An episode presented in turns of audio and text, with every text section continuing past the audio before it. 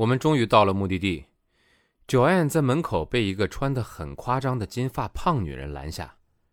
原来 Torture Garden 严格规定不能有丹宁类的东西进入，而牛仔裙的材质正是丹宁。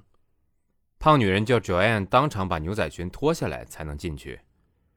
我们三个人面面相觑，虽然已经将近半夜了，但是街上来来往往的人潮还是很多。挣扎了好半天。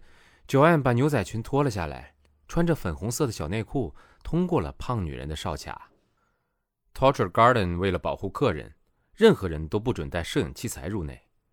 我们把随身物品寄放以后，还有专人给我们搜身才能进入会场。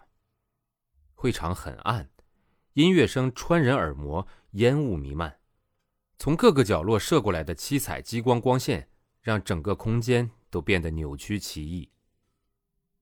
我们跟着 Alex 四处闲逛，这才发现了我跟 Joanne 穿的简直就是太保守了。许多女人根本连上衣都不穿，单穿一件紧身小皮裤。几个女人拉着狗链，像遛狗一样牵着男人在场子里面走着。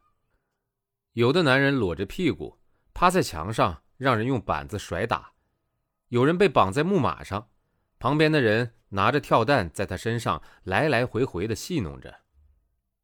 Joanne 叫 Alex 带我们去 Sex Room 开开眼界。一踏进 Sex Room，只觉得整个地板湿湿黏黏的，房间里摆满沙发，男男女女疯狂的在做爱。我们三个人挑了一张沙发坐下来，生平第一次近距离看这么多人在我面前做爱，我觉得下巴都快要掉到膝盖上了，就像当时被请去拍 Burlesque 一样。身为一个东方人。Burlesque 对我来说就是脱衣舞，而 Torture Garden 就是很多变态去的地方。一直到数个月以后，我慢慢更深入的了解伦敦，了解西方文化。在听过许多细心的解释之后，我终于明白了，Torture Garden 所强调的其实是一种叫做 Fetish 的文化。Fetish 有恋物的意思。当这样一个文化不存在于另一个文化当中时，翻译其实没有什么意义，不了解往往造成不必要的误解和恐惧，就像当初我对 Burlesque 和 Torture Garden 的看法一样。其实，在 Fetish 大国英国、德国和日本，这已经是一个很庞大的文化了，热衷的人充满热情，了解并重视这项文化。所谓的 Fetish 其实是一种幻想的极致，我们身为人。每天都有无数的幻想在脑中闪过。简单的可以从被麦当劳里面的美女吸引，幻想她成为自己的女朋友，到变成超人可以拯救世界。有人幻想妻妾成群，有人幻想变成亿万富翁，有人幻想被强暴。而 fetish 的宗旨在于把这些幻想推到极致。有人下结论说，fetish 是一种变态。可以这么说，也不可以这么说。Fetish 是一种中心思想，这群人在自己的游戏规则里，把自己的幻想无限放大后再加以呈现。就好像佛家教我们行善，行善是一种心态，是一种中心思想。至于你要在路边扶老人过马路，或者是捐一大笔钱给孤儿院，程度上就由你自己决定。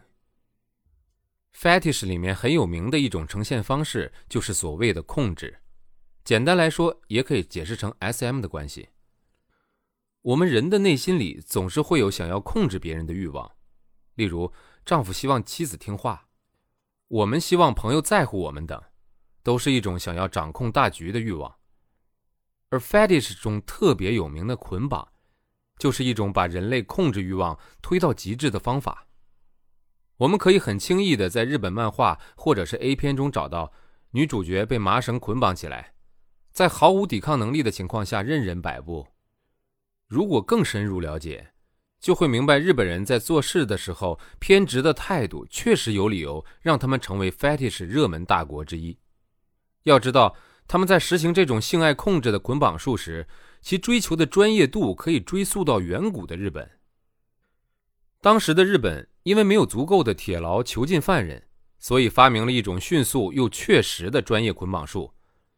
等到女子被捆住吊好以后，对方会有一种彻底控制这个女子的快感，加上肉体表达也达到了极致，欲望彻底得到满足。其实很多 fetish 的最终目的已经不一定是性了，反而是欲望的满足。例如，很多母亲已经厌倦了成天好妈妈的面孔，他们也会偷偷的幻想回到小姐时的生活。例如那段穿着短裙走在街边，听男人在背后吹口哨的时光等等。这段幻想不一定包括性爱，但却是欲望的满足。Torture Garden 的存在就是为了满足这种欲望。人们进到里面，可以透过不同的打扮变成其他的角色，有那么一点点像 cosplay，在短暂的时间里成为自己渴望成为的那种人，实现平时只能幻想的不足。不过话说回来，到底什么叫做变态？我们国中课本都已经教过了，和大自然不同的生物都可以称为变态。那么，变态到底是好还是不好？本章节演播告一段落，下一章看来要聊聊变态了。订阅收藏。以便第一时间了解变态的最新情况。